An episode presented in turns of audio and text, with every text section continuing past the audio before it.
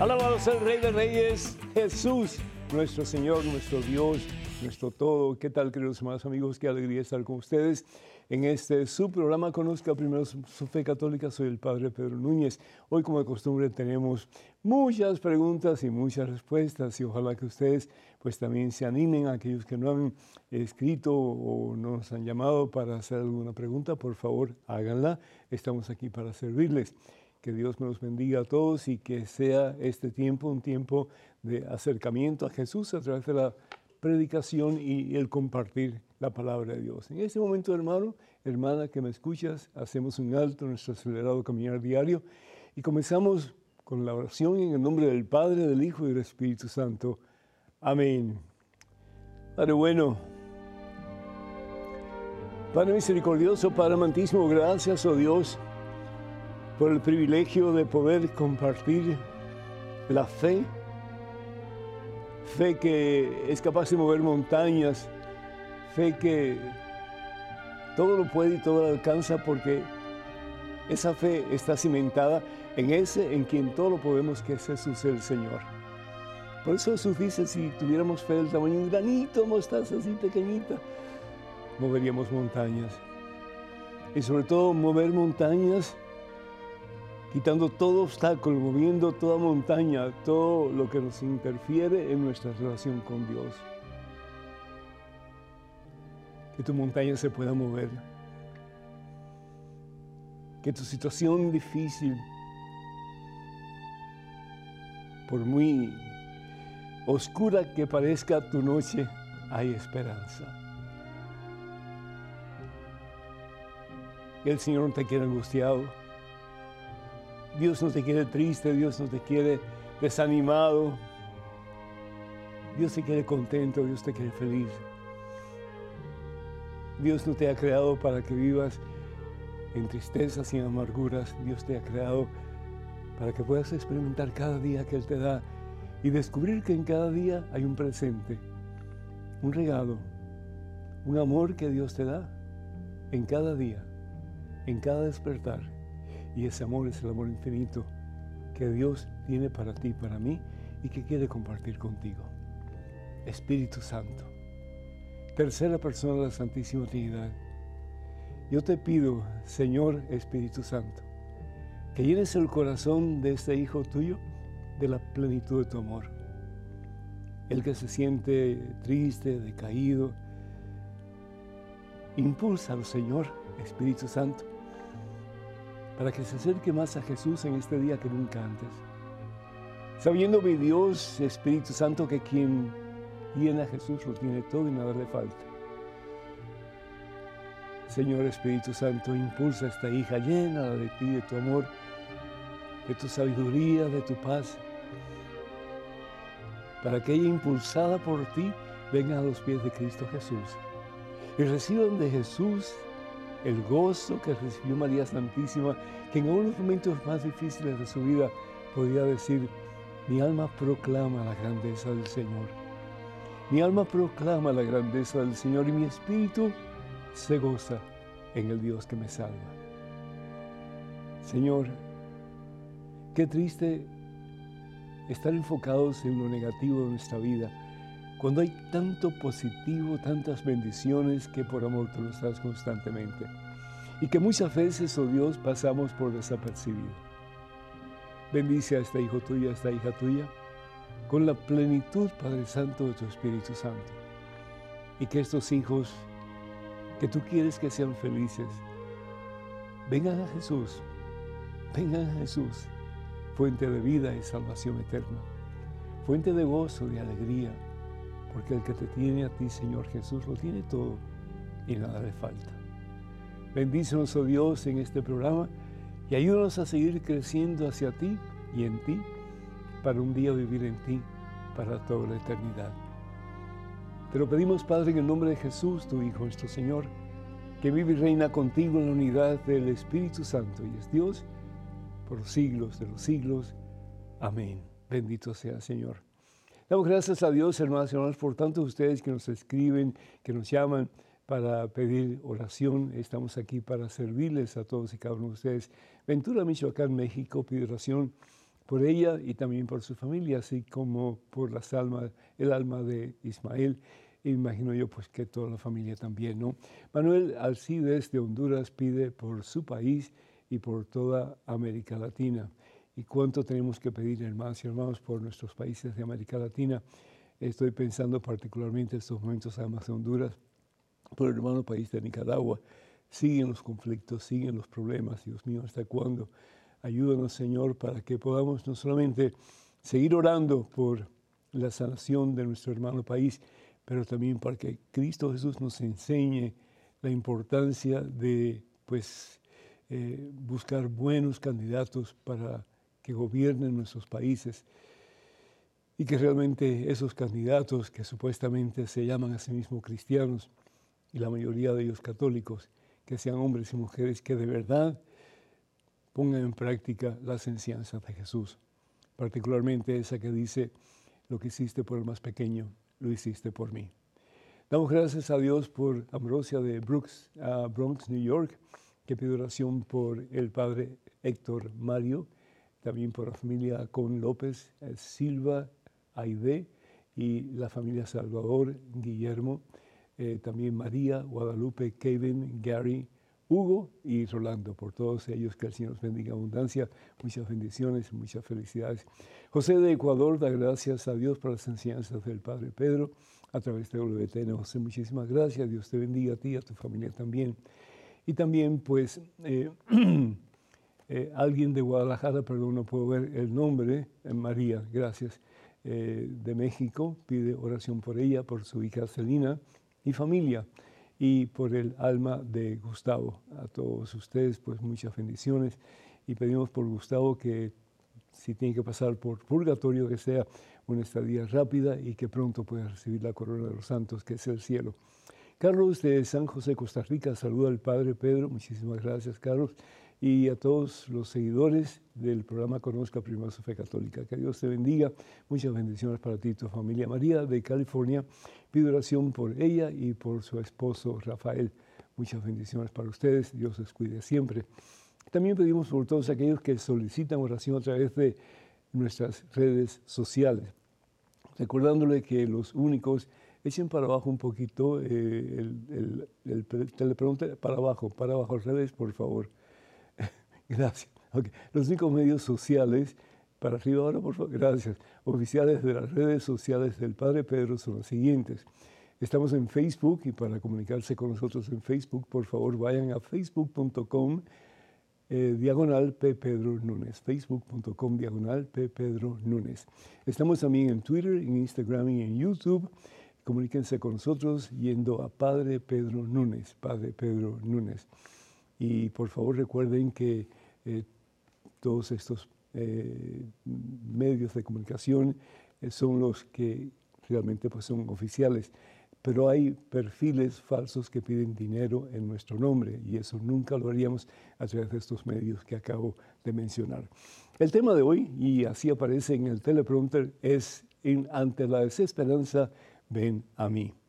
Uno de los pasajes que más me llama la atención Está tomado del Evangelio según San Mateo capítulo 11, versículos 28 y 29.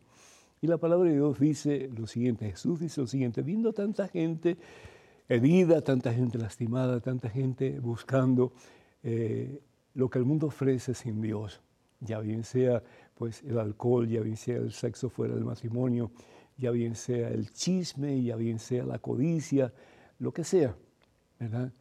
Me imagino yo Jesús mirando a toda esta gente con sus cargas pesadas, con sus problemas, con sus dificultades, con sus obstáculos, con su falta de, de paz, sí, y aún con su falta de, amor y de, y de fe.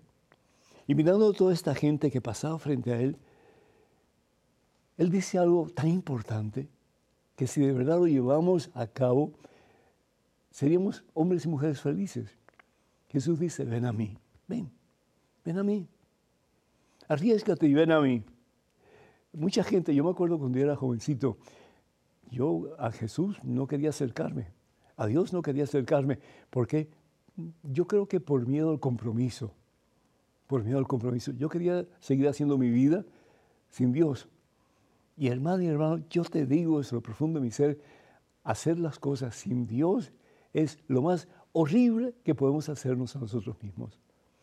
Porque hay un vacío que se va haciendo cada vez más grande, hay una tristeza que se va haciendo cada vez más profunda, hay una vida sin sentido que va como que carcomiendo las posibilidades de nuestra felicidad y nos va haciendo las personas más infelices de la historia. Y podemos tener muchos recursos, materiales, muchas cosas, ¿sí?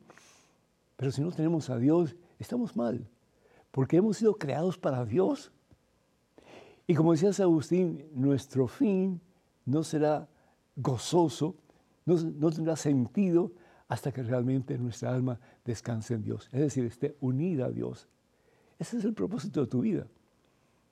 Conocer, amar y servir a Dios en este mundo y después vivir en Él para toda la eternidad. Tú tienes un lugar en el cielo. Tú tienes un lugar en la gloria de Dios. Tú no naciste simple simplemente por casualidad.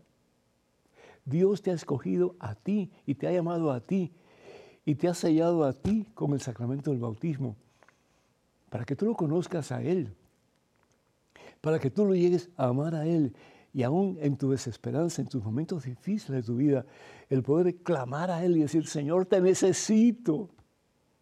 Te necesito, mi Dios. ¿Cuándo fue la última vez que le dijiste al Señor, te necesito, pero de corazón, de verdad?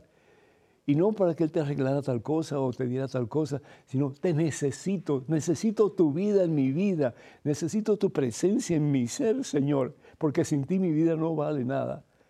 Sin ti, Señor, soy como una máquina, como un robot que va de un lado para otro y un día tras otro día tras otro día y al fin y al cabo me muero y ¿qué pasó con mi vida? Nada. Por eso para mucha gente la vida es un absurdo, la vida es eh, ilógica, no tiene sentido. ¿Cuánta gente no ha vivido este país, Estados Unidos, buscando la felicidad?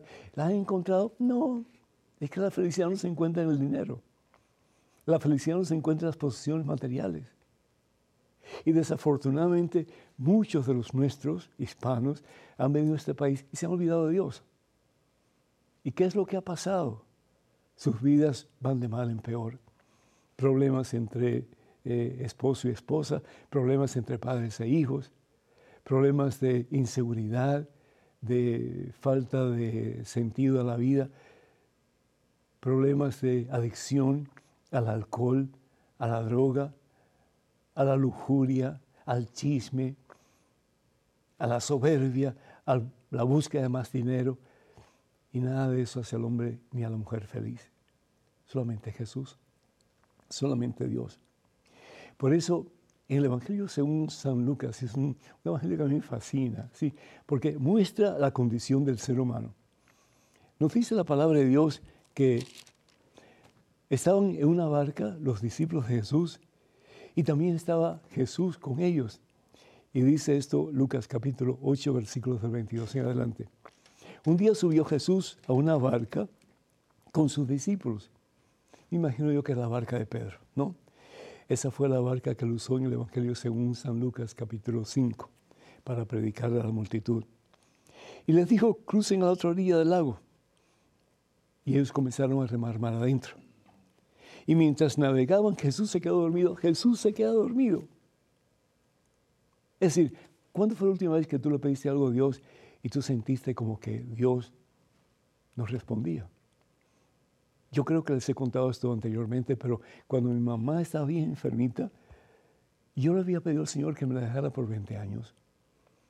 Y mi madre estaba bien enfermita. Y mi madre de pronto comienza a agonizar y muere. Mi madre muere. Yo estaba seguro, y estoy seguro, que lo que dice la Biblia es cierto. Si tú pides con fe, vas a ver la gloria de Dios. Y yo le pedía con fe al Señor, déjamela por 20 años más, Señor. Yo no tengo a nadie. Mi madre se muere, yo me quedo solo. Mis hermanos tienen sus familias, yo no tengo familia. Pero mi vida estaba dividida entre mi servicio a mi madre y mi servicio a Dios. Y cuando mamá muere, yo le dije, Señor, te quedaste dormido. Te quedaste dormido, Jesús. Pero después comprendí que no, Jesús estaba bien despierto. Pero qué bueno que yo había ido a Jesús para suplicarle, para pedirle. Y sabe una cosa, hermanos, Él me hizo comprender, no en mi mente, pero en mi propio ser, en mi corazón, en mi vida, que yo no estaba solo, que yo tenía a Dios, que yo tenía a Jesús. Y el que tiene a Jesús, como decía Teresa de Ávila, lo tiene todo y nada le falta. El caso es que fueron donde Jesús, los discípulos de Jesús, y lo despertaron y le dijeron, Señor, estamos perdidos. Y nos dice la palabra de Dios que Jesús se levanta y hace que todo quede en calma, que todo esté en paz. Porque cuando Jesús gobierna, cuando Jesús le permitimos que controle nuestras situaciones, por difíciles que sean, experimentamos paz, hermano. Y el que tiene paz tiene gozo. Y el que tiene gozo tiene a Dios. Y el que tiene a Dios lo tiene todo. Aleluya. Y nada le falta. Ojalá que en este día tú vengas a Jesús con tus problemas. Y le digas, Señor, aquí están. Dame paz. Dame gozo. Dame la certeza de que tú estás conmigo y que mi vida tiene razón y propósito. Y la razón y el propósito de mi vida eres tú, Señor. Número telefónico para que se comuniquen con nosotros 205-271-2924. 205-271-2924. Hermanos y hermanos, vamos a una, una pequeñísima pausa, vamos a ir, pero regresamos en cuestión de momentos, así que por favor no se vayan, quédense con nosotros.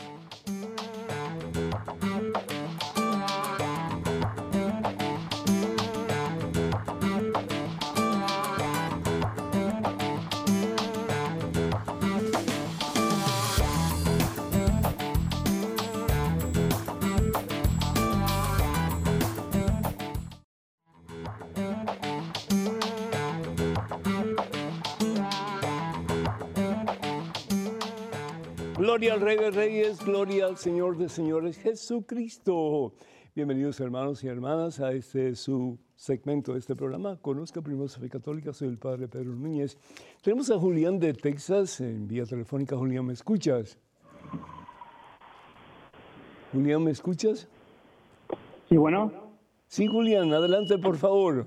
Bienvenido. Gracias, Padre. Bendiciones. Este, pregunta era que hace como dos meses había escuchado, bueno, hace dos meses creo que fue un, encuentro del Papa con los jóvenes y este estaba viendo, que está saliendo mucho en la red. ¿Me escuchan? Sí, pero todavía ese encuentro no, no, llega, no se ha hecho, es decir, bueno, sigue, sigue por favor.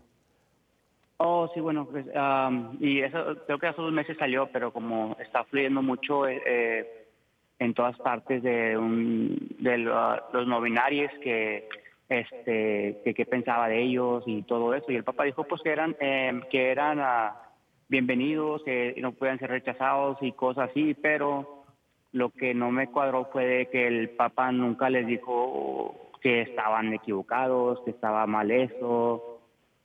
Nomás era nomás era eso más que nada que, que, que no no dijo que estaba mal nomás le dijo que sí pueden ser aceptados por la iglesia. ¿Se cuenta dio algo positivo en vez de algo negativo? Era mi pregunta. ¿Por qué lo hizo? Pues lo hizo porque son hijos de Dios también. Y aunque están mal en lo que se refiere a la moral de la iglesia, que enseña al fin y al cabo que es la moral de Jesús, pues no están haciendo lo que es correcto. Pero yo creo que el Papa lo que hace es dejar este tipo de enseñanza a los obispos. El, Papa, él, tiene que creer que los obispos van a hacer el trabajo correcto, que van a dar las instrucciones correctas para nosotros poder vivir una vida de acuerdo a la voluntad de Dios. Y el Papa pues trata de meterse lo menos posible en este tipo de situación, porque los que realmente deben estar enseñando eh, las directrices de la doctrina cristiana Y lo que Dios quiere de nosotros, pues son los obispos de diferentes diócesis. La palabra obispo significa supervisor, el que supervisa. Entonces ah, yo creo que desde ese punto de vista, tal vez esté equivocado, pero a mí me parece que desde ese punto de vista el Papa está haciendo lo correcto porque son de nuevo los obispos que están eh, en estos momentos pues ah, preparando una serie de regulaciones y de, catequesis para el pueblo. Son los que están llamados a mm, pues eh, ayudar a los fieles a mm, vivir de acuerdo a la voluntad de Dios. Eh, si yo fuera el Papa, yo actuaría diferente. Eso puede estar seguro, pero cada persona es un mundo y el Papa pues tiene sus razones. Mm, yo creo que el Papa, eh, como tú dices, Julián, pudo haber sido un poquito más explícito en lo que se refiere a la doctrina de la Iglesia, lo que se refiere a las enseñanzas de la Iglesia, pero él actuó por no meterse en esa situación para no mm, como que apartar a aquellos que se acercaban a él buscando pues una, una luz para caminar. Entonces yo creo que ese es su modo de ser. Él no, no es así como que una persona que confronta, sino que es una persona más bien que escucha y que da amor y ya el resto depende pues de los obispos que están encargados de pastorear los diferentes gremios en diferentes diócesis. Pues esperamos que así sea, ¿verdad? Esperamos que así sea. Dios te bendiga, Julián. Muchísimas gracias. En este momento es un correo electrónico. Una pregunta. Adelante, por favor. Hola, padre. Me llamo Leandre Avellaneda y soy de Barcelona. Hace poco he descubierto su canal, he visto algunos videos y no puedo dejar de felicitarle por la forma en que desarrolla los temas. Yo me he hecho donante del cuerpo a la ciencia y quisiera saber qué opina la Iglesia sobre ello, ya que no hay ceremonia religiosa ah, ya que no ceremonia religiosa al, al tener que llamar nada más morir para que recojan el cuerpo. Y después de todo lo que le hagan, se incinera pero es un horno no individual y las cenizas se eliminan. También quisiera, si no es mucho pedir, que hiciera oración por mí, ya que desde hace más de 30 años he estado apartado de Dios y hace como un mes he empezado a ir a misa, leer libros católicos, así como la Biblia y el Catecismo de la Iglesia. Me confesé hace 10 días, pero aún me siento sucio por dentro, pues la confesión no fue muy extensa y parece imposible que Dios me pueda perdonar. Así y todo, comulgué y le pedí a Dios al comer la sagrada forma que me perdonara nuevamente. Que Dios lo bendiga. Leandro, muchísimas gracias y muchísimas felicidades, hermano, porque después de tantos años has regresado a la mamá que te dio a conocer y a, a recibir la fuente de vida y salvación eterna que es Jesucristo. Felicidades. Pues sí, claro que quiero orar por ti. Padre misericordioso, bendice a Leandre y que ese sea el principio del resto de su vida, cada día más cerca de Jesús, en quien todo lo podemos y para quien todo es posible. A ti la gloria, Padre, en Cristo Jesús, por los siglos de los siglos. Amén. Leandre, ante todo, eh, si tú haces eh, la confesión. Y si esa confesión la estás haciendo de corazón, es decir, arrepentido de tus pecados, con propósito de enmienda, es decir, de querer comenzar una vida nueva, y por lo menos tratas de enumerar los diferentes pecados que has tenido, no uno por uno necesariamente, por ejemplo, eh, eh, he sido, he cometido pecado contra la lujuria o he sido lujurioso, he cometido pecados eh, de, de, chisme, de soberbia, en fin, por lo menos eso, ya que a veces pues hay demasiadas personas que están esperando confesarse, a no ser que el sacerdote te pida que digas algo en particular, pues eso bastaría para recibir la absolución sacramental y para recibir la penitencia que Él te quiera dar. Yo pienso que eso pasó en tu caso. Fue rápida comparado con 30 años que has estado fuera de la presencia de Dios en ese sentido, porque no has estado en comunión con la iglesia, pero sin embargo el Señor es eternamente misericordioso. Y lo bueno no es que tú hayas pecado, Leandro, sino que tú te hayas arrepentido como el Hijo pródigo y hayas venido a los pies de Cristo Jesús nuestro Señor. Yo sí te recomendaría, si fuera posible, que tú pidas una cita o bien con ese sacerdote o con algún sacerdote que te inspire confianza y que le pidas que tú quieres hacer una confesión de vida, ¿sí? Para tu propia tranquilidad y también pues para sacar cosas que no pudiste decir, pero que te ha molestado, te molesta y que pues tú quisieras sacar eso y ya quedar limpio y que puedas recibir eh, el perdón del Señor en una forma mucho más extensiva, tal vez a través de una oración de sanación de memorias o algo así, ¿verdad? Entonces habla con el sacerdote que te inspire confianza, que sientas que está eh, sintonizado con Dios mm, en una forma muy positiva y pídele que tú quieres hacer una confesión de vida. Y lo otro que fuiste a acomodar, pues felicidades, felicidades, ¿sí? Y puedes estar convencido de que Dios te ha perdonado y te da la gracia santificante, es decir, el poder mismo de Dios para comenzar una vida nueva, un camino nuevo, una relación más íntima con el Señor.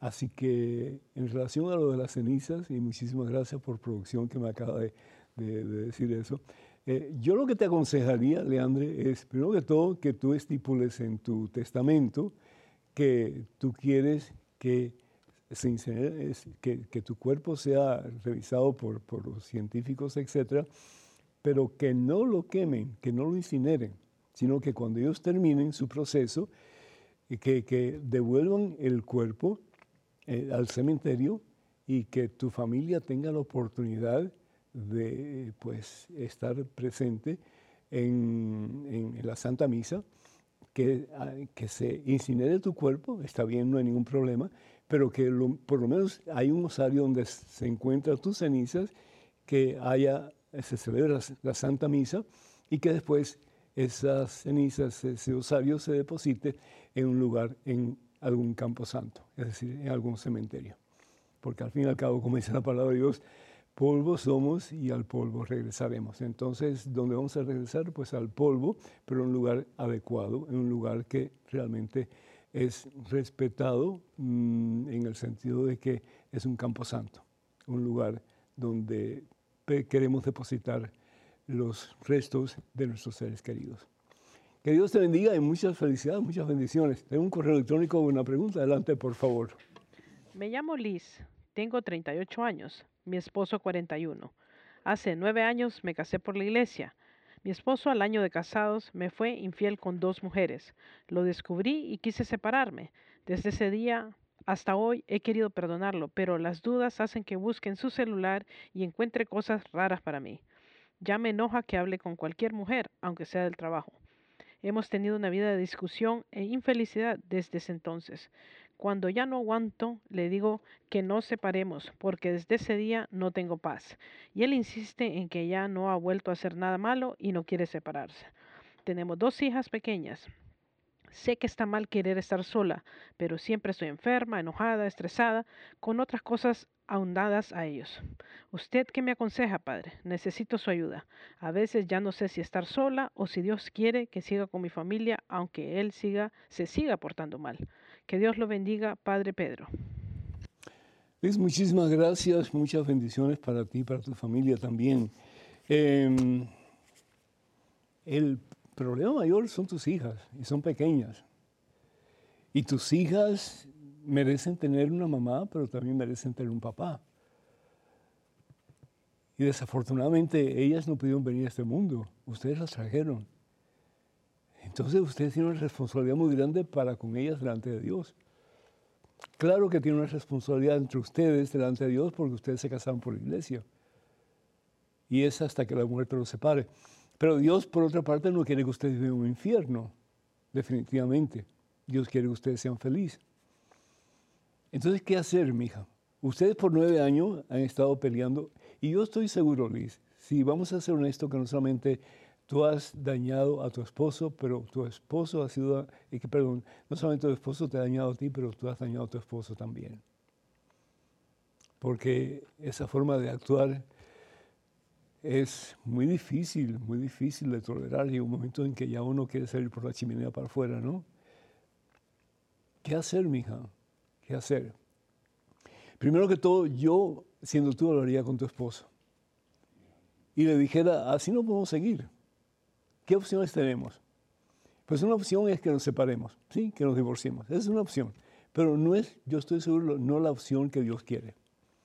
Porque Dios los quiere unidos, Dios los quiere felices y Dios quiere que ustedes se preocupen juntos por el crecimiento, el desarrollo no solamente físico, pero espiritual también de sus hijas.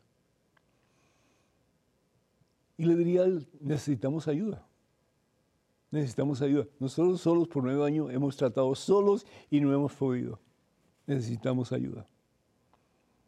Y ponte de acuerdo con él para ver a un sacerdote que les inspire confianza a ustedes y que ustedes se sientan a gusto compartiendo con él su eh, situación y a ver qué es lo que él decide eh, hacer, si él puede quedarse con ustedes y ayudarlos en el proceso de sanación, porque ustedes van a necesitar mucha sanación. Y sobre todo tú, mi hija, eh, es decir, em, la confianza es la llave de toda relación matrimonial. La confianza. Y cuando se pierde la confianza, comienza a haber estos problemas que tú me acabas de enumerar. Si él está de acuerdo en hablar con un sacerdote, fabuloso. Si él no está de acuerdo, yo te aconsejaría, antes de tomar cualquier decisión drástica, que seas tú quien hables con el sacerdote y le explique la situación y a ver cómo él puede ayudar en este caso. No te des por vencida. No te des por vencida. Dios te ha regalado esa familia y Dios no se equivoca. Tú y yo nos podemos equivocar y de hecho nos equivocamos muchas veces, pero Dios no se equivoca. Y yo sé que tú y tu esposo y tus hijas pueden tener un matrimonio feliz cimentado en la roca, como dice la palabra de Dios. Sí. Pero alguien tiene que comenzar ese proceso de reconciliación, de sanación y de vida nueva. Y esa persona eres tú. No es tu esposo, eres tú. En este momento eres tú. Habla entonces, por favor, con el sacerdote. Primero habla con tu esposo. Si él quiere eh, pues buscar ayuda contigo, bendito sea Dios. Un paso en la dirección correcta. Si él no quiere, ve tú y habla. Y a ver qué se puede hacer. Pero no eches a perder tu familia. No le entregues a las garras del maligno, porque más tarde o más temprano tus hijas van a crecer y van a tener muchísimas dificultades para creer que el matrimonio puede ser un matrimonio donde el hombre y la mujer sean felices y donde puedan crecer en santidad a medida que se unen los dos y se preparan para tener sus hijos. Lo que ustedes hagan en estos momentos va a tener una gran repercusión en la vida de ustedes y de sus hijas también. Cuenta con estas oraciones. Tenemos en estos momentos un correo electrónico con una pregunta. Adelante, por favor. Hola, Padre Núñez. Usted que se las sabe todas. ¿Por qué yo no tengo novia, ni esposa, ni hijos, si yo siempre he cumplido con los diez mandamientos y además he practicado la caridad con todos? He cumplido con las leyes civiles, el Código Civil, las leyes de las personas y leyes universales y también he cumplido con las leyes de la constitución política en mi país. Como dice el refrán, Dios le da pan al que no tiene dientes, y al que tiene dientes no le da pan. La Biblia dice, no solo de pan vive el hombre, pero el amor con hambre se acaba. Yo soy una persona muy pobre económicamente y tengo epilepsia. Me gustaría mucho tener mucho dinero y le he rezado a Dios para que me lo mande. Juan Fernando. Juan Fernando, muchísimas gracias por tu comentario. Muy interesante, sí. Primero que todo, Dios no es una alcancía, que simplemente pues tú la, sacudes un poco y ya, ya viene el dinero, ¿no? Es decir, el dinero hay que, hay que ganarlo, mi hijo, hay que ganarlo. Y de eso yo te puedo dar un millón de ejemplos y sobre todo de la vida de este pobre siervo de Dios, ¿sí? Em, somos cubanos y venimos sin un centavo a este, pero sin un centavo, ¿sí? Pero sí con deseos de trabajar y con deseos de abrirnos paso y sobre todo de la mano de Dios. Y por la gracia de Dios, somos cuatro hermanos y los cuatro hemos alcanzado eh, altos grados en, en, nuestros estudios. Y todos hemos tenido éxito en diferentes eh, situaciones, pero nunca nos ha faltado nada, porque nuestros padres nos enseñaron a trabajar y a ser responsables por, eh, por nuestras vidas y las vidas de aquellos que en alguna forma dependen de nosotros. No te estoy diciendo que tú no estés haciendo, pero sí te estoy diciendo que eh, Dios no es una alcancía que sacudes y ya te va a caer el dinero. Ah, hay un refrán que dice, a Dios orando y con el mazo dando. Es decir, orar sí para que el Señor nos guíe y nos dé sabiduría para hacer lo correcto, pero al mismo tiempo, pues em, hacer todo lo posible que esté en nuestra parte con la gracia de Dios para poder alcanzar el éxito que cada cual quiere. Y sobre todo nuestra relación con Dios que es básica. ¿Qué yo te aconsejo, además de lo que te he dicho? Pues que tú también hables con el sacerdote de tu confianza. Yo estoy seguro que él conoce muchas señoras que estarían dispuestas a conocerte un poquito mejor, a tener amistad contigo y tal vez alguna de ellas pues se enamora de ti y tú de ella y pueden formar un hogar. Así que, ¿qué mejor que un sacerdote que pueda guiarte en estos momentos para que tengas dientes y tengas pan para comerlo también? Que Dios te bendiga. Número telefónico para que se comuniquen con nosotros 205-271-2924, 205-271-2924. Vamos a una pequeña pausa, regresamos en cuestión de momentos, así que hermanos y hermanos, por favor no se vayan, quédense con nosotros.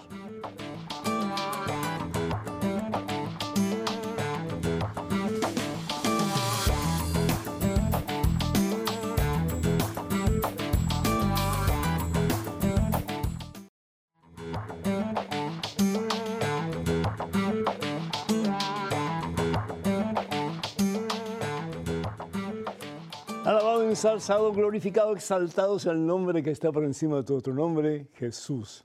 Palabra que significa Dios salva. Hermanos y hermanos, bienvenidos a este segmento de su programa. Conozca primero su fe católica, soy el Padre Pedro Núñez. Tenemos a Félix de Carolina, de Puerto Rico, vía telefónica. Félix, ¿me escuchas? Sí, señor, la escucho muy bien.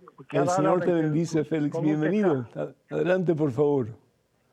No, mira, la pregunta mía es la siguiente, Padre Núñez.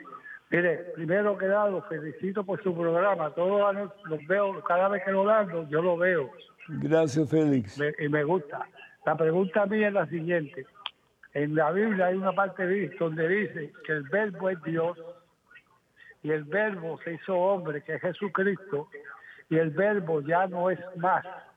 Y a mí me gustaría saber que usted me dijera, me aclarara ¿Qué quiere decir el verbo se hizo hombre y el verbo ya no es más? No sé. ¿Qué se puede hacer ahí? Félix, no sé qué Biblia estás usando tú, pero en el Evangelio según San Juan, en el capítulo 1, el prólogo, dice lo siguiente, y vamos a leerlo un momentito. Dice la palabra de Dios lo siguiente.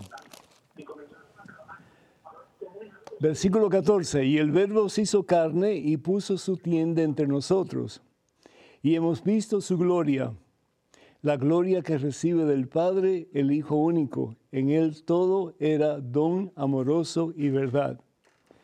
Eso es lo que dice mi Biblia. Eh, es decir, el, decir que ya no es más es una, es una herejía, porque Jesús es eterno y no solamente eh, como Hijo de Dios en su divinidad, pero Jesús es eterno en su humanidad porque su humanidad y su divinidad son una, dos naturalezas, pero un solo ser. Eso es lo que se llama la unión hipostática eh, en, griego, que significa unión total y completa, indivisible. Entonces, Jesús está en la gloria, tanto en su humanidad, eh, su naturaleza humana, como en su divinidad, en su naturaleza divina. Y tú y yo un día vamos a entrar en la gloria de Dios con el favor de Dios, pero vamos a estar unidos a la humanidad de Jesús, su naturaleza humana, porque no podemos estar unidos a su naturaleza divina, porque no somos de la misma esencia que el Padre, es decir, no somos dioses, pero sí vamos a estar unidos a la naturaleza humana de Jesús, gozando de la gloria de Dios para siempre. Entonces, si Jesús no es ya, quiere decir que entonces no podríamos entrar en el cielo, porque no podemos unirnos a Dios cuya esencia es divina y no humana como la nuestra. ¿Tiene sentido eso? Bueno, yo espero que sí. Que Dios te bendiga, Félix. Muchísimas gracias por tu llamada. Muy interesante tu pregunta. Tenemos un correo electrónico con una pregunta. Adelante, por favor. Buenas, Padre Pedro. La familia de mi novio es católica, pero conviven con el pecado. Por años traté de enseñarles lo bueno y he sufrido mucho por lo que me han hecho cosas fuera de los límites. A mi novio también quise enseñarle, pero le hace más caso a su familia y ha llegado a hacer cosas conmigo que nunca debió hacerlas. Le perdoné porque tiene una enfermedad. Yo también estuve enferma psicológicamente, tenía insomnio, depresión y traumas. Tenemos más de cuatro años de noviazgo y llegamos a convivir un tiempo hasta que me fui recuperando de salud. Luego decidí volver a Dios porque sufría mucho por, por no poder comulgar. Él ya se había acostumbrado y no quería casarse. Recién que estoy lejos, quiere casarse, pero yo ya no deseo el sufrimiento que pasé. Tengo 32 años y quiero dejar todo eso atrás, pero no sé si se me sea fácil olvidar y no me arrepiento. Yo soy católica y quiero hacer la voluntad de Dios, pero estoy muy confundida. Por favor, quisiera un consejo. Anónima. Anónima, ¿para qué sirve el noviazgo? ¿Cuál es el propósito de tener un novio o tener una novia? Pues simplemente para conocerse y ver si Dios quiere que esa persona con quien tú empiezas a, salir sea la persona que realmente te va a hacer feliz. Lo que tú me estás hablando es de una relación que es un calvario, problema tras problemas, dificultades tras dificultades, eh, situaciones que realmente te han herido, te han lastimado, porque no te han apreciado, sencillo como eso. Comenzando con tu novio no te ha apreciado. ¿Para qué tú quieres al lado tuyo una persona y después encima de eso convives con esa persona? Sabiendo que estás en pecado grave porque el tener relaciones fuera del matrimonio eh, significa que estás dando la espalda a Dios y estás cometiendo un pecado grave. Y si tú te mueres en esos momentos que Dios no lo quiera, al cielo no puedes ir, hermana, porque estás dando la espalda a Dios. Entonces, ¿cómo pensar? que tú eres católica, que tú eres cristiana, que tú eres una persona que eres hija de Dios, pero sin embargo estás actuando como una persona que no conoce a Dios o que le está dando a propósito la espalda a Dios para irse detrás de un hombre que te está haciendo tanto daño. eso no tiene sentido. La palabra de Dios nos habla claramente en el Evangelio según San Mateo capítulo 7, versículo 7, y nos dice, pide, se te dará. Pero pide que Dios te consiga un hombre que realmente te va a hacer feliz, hermana. Busca y encontrarás. Es decir, no se cruce de brazo pensando que, bueno, Dios te lo va a mandar y lo vas a encontrar sin que tú hagas ningún esfuerzo. No.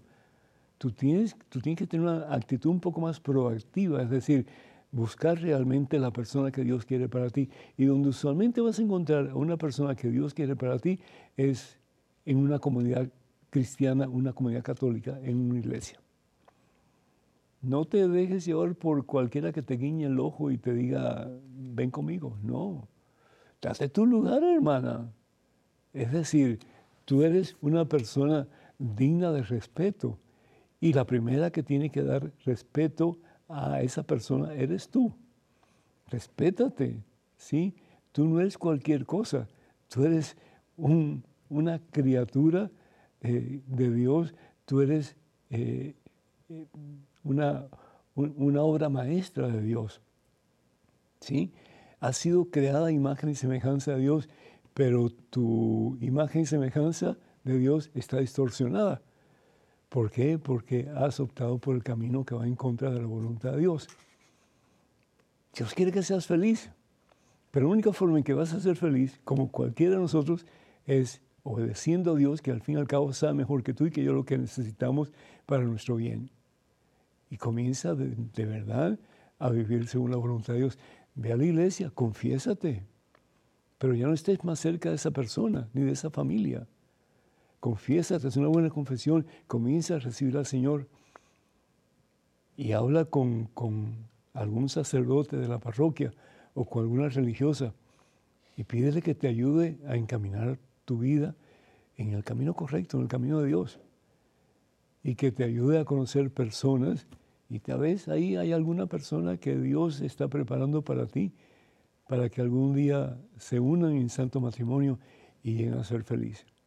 Deja de lastimarte, deja de aplastar tu dignidad como, hijo como hija de Dios y comienza de verdad a vivir según la voluntad de Dios, que al fin y al cabo es lo que te va a hacer feliz.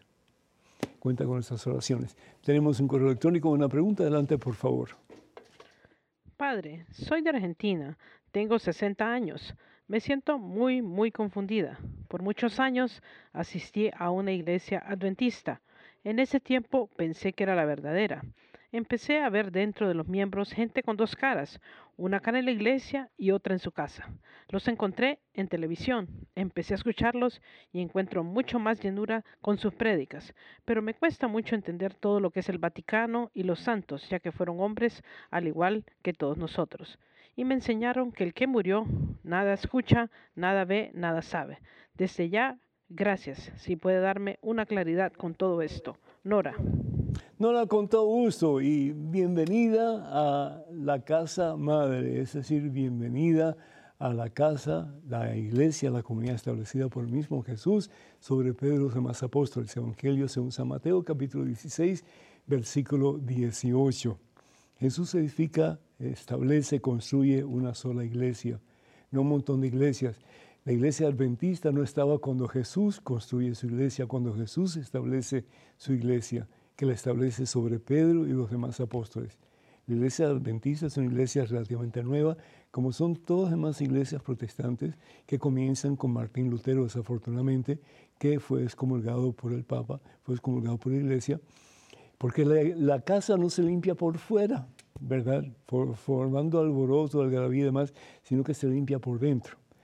La iglesia tiene que ser limpia por dentro y nosotros los que estamos dentro somos los que estamos llamados a limpiar la casa cuando está sucia.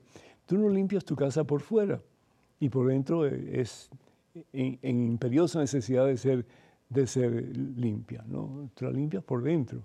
Entonces, eh, comienza Martín Lutero, después Wesley, después uh, diferentes personajes de la historia que, que empiezan a tener sus propias comunidades, una diferente a la otra, una tiene una teología, otra tiene la otra. Y hoy día pues hay más de 36 mil iglesias supuestamente cristianas solamente en Estados Unidos. Y uno dice, pues ¿dónde está la verdadera? Pues la verdadera es la que fundó Jesús. Y la que fundó Jesús es una sola. Sobre esta piedra edificaré, ¿qué cosa? Mi iglesia. Y los poderes del mal no la podrán vencer. Y algunos tienen hasta la osadía y el atrevimiento de decir que la Iglesia Católica es la ramera de Babilonia. En el libro Apocalipsis capítulo 17, 17 habla, habla del juicio de la gran ramera. Y algunos tienen la osadía de decir que esa es la Iglesia Católica, aunque ninguna parte de la Biblia diga que es la Iglesia Católica, pero ellos dicen que sí. ¿Para qué? Para difamar la Iglesia, para echarla abajo, para echar abajo la obra del mismo Jesucristo, la obra del mismo Dios. Pero hay un juez un justo juez que va a preguntar, ¿verdad? ¿Y qué hiciste con tu vida? ¿Y por qué, verdad? ¿Por qué perseguiste mi iglesia? Lo mismo que le pasó a Pablo. ¿Por qué me persigues, Saulo? ¿Quién eres, Señor? Yo soy Jesús a quien tú persigues. Pero sin embargo, si bien es cierto que el Apocalipsis habla de Roma, porque es la capital del imperio que comienza a matar a los cristianos, comienzan a matar a los pues, miembros de la iglesia fundada por Jesús. ¿Y por qué Roma? ¿Por qué Roma se establece la sede de la iglesia católica? Porque tanto Pedro como Pablo querían ir a Roma, sabiendo que si van a Roma, podían conquistar el mundo entero con la palabra de Dios a través de su estadía en Roma. Por eso eh, el Señor Jesús en el Evangelio según San Mateo, capítulo 28, versículos 19 y 20, da una comisión vayan y hagan discípulos de todas las naciones. Para ellos ir a Roma era como que la meta principal para poder conquistar el mundo con el Evangelio de nuestro Señor Jesucristo. Bendito sea Dios. Y la palabra de Dios pues nos habla acerca de la importancia de que la iglesia esté consciente de que es una, que todos los miembros de la comunidad estemos conscientes de que somos uno. Y si vamos nosotros a la carta de San Pablo a los Efesios en el capítulo 5, perdón, capítulo 4, versículo 5, ¿qué es lo que dice la palabra? Un solo Señor, es uno solo. Una sola fe, una sola. No que tú piensas así, tú piensas así. No, una sola fe. Para eso tenemos un magisterio, es decir, el Papa y los obispos que enseñan la palabra de Dios y que son los únicos que pueden interpretar la Santa Biblia. ¿Por qué? Porque la Biblia es un libro católico. Sale del seno de la Iglesia Católica y es interpretada única y exclusivamente por la Iglesia Católica, por el Papa y los obispos. Un solo bautismo, no hay más. Un solo Dios y Padre de todos que está por encima de todo, lo penetra todo y está en todo. Si nosotros vamos a ver quién es la ramera de Babilonia, no solamente Roma, pero podemos ir a Apocalipsis capítulo 11, versículo 8, y dice la palabra de Dios lo siguiente, ahora sus cadáveres de los cristianos que han muerto, que han sido matados, están tendidos en la plaza de la gran ciudad. La gran ciudad le llaman también la gran ramera o le llaman la Babilonia, que los creyentes llaman Sodoma o Egipto, donde murieron tantos, ¿verdad? Por la fe. Y que también es el lugar donde su Señor fue crucificado en las afueras de Jerusalén. Entonces, ramera para el libro de Apocalipsis son dos, es Roma y es también Jerusalén. Porque los judíos, consciente o inconscientemente, son los que impulsan a los romanos para que maten, para que crucifiquen a Cristo Jesús. En referencia a los santos, todos estamos llamados a ser santos. Dice la palabra de Dios en el Antiguo Testamento, sean santos porque yo tu Dios, Yahvé, soy santo. Y Jesús dice en el Evangelio según San Mateo, capítulo 5, versículo 40 o 44, no recuerdo. Sean perfectos como mi Padre es perfecto. ¿Qué es una persona perfecta? Una persona que se entrega totalmente a Dios, que se consagra a Dios, una persona que vive en la voluntad de Dios y esa persona es santa. Todos estamos llamados a la santidad. ¿Y por qué rezamos unos por otros? Porque el Señor lo ha pedido. Recen unos por otros, dice San Pablo, y recen por mí para que dignamente pueda proclamar el Evangelio que se me ha encomendado. Efesios capítulo 6, versículos del 8 en adelante, 18 en adelante. Hay mucho que aprender, pero hay mucho también que dar gracias a Dios por lo que sabemos. Así que, Nora, ánimo y adelante. Quiero recordarles, hermanos y hermanos, que necesitamos sus preguntas, sus comentarios. Así que, por favor, escríbanos o llámenos y con sus preguntas, comentarios y demás. Para escribirnos, háganlo yendo a padrepedro.ewtn.com, padrepedro.ewtn.com. También les encarecidamente pedimos sus oraciones por este ministerio y también sus donaciones cuando puedan para seguir llevando al mundo la palabra de Dios. Que el Señor nos bendiga abundancia hoy siempre, Padre, Hijo, Espíritu Santo. Vayan con Dios. Dios siempre irá con ustedes. Hermanas y hermanos, que pasen un lindo día y hasta la próxima. Dios mediante.